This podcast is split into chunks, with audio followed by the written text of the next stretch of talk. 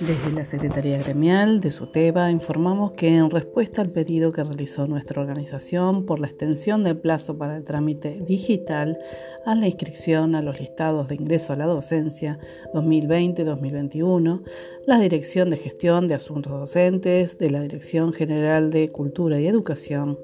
definió que se van a garantizar las inscripciones de todos los aspirantes nuevos y de los docentes que deben adjuntar documentación rectificatoria hasta el 10 de julio de 2020.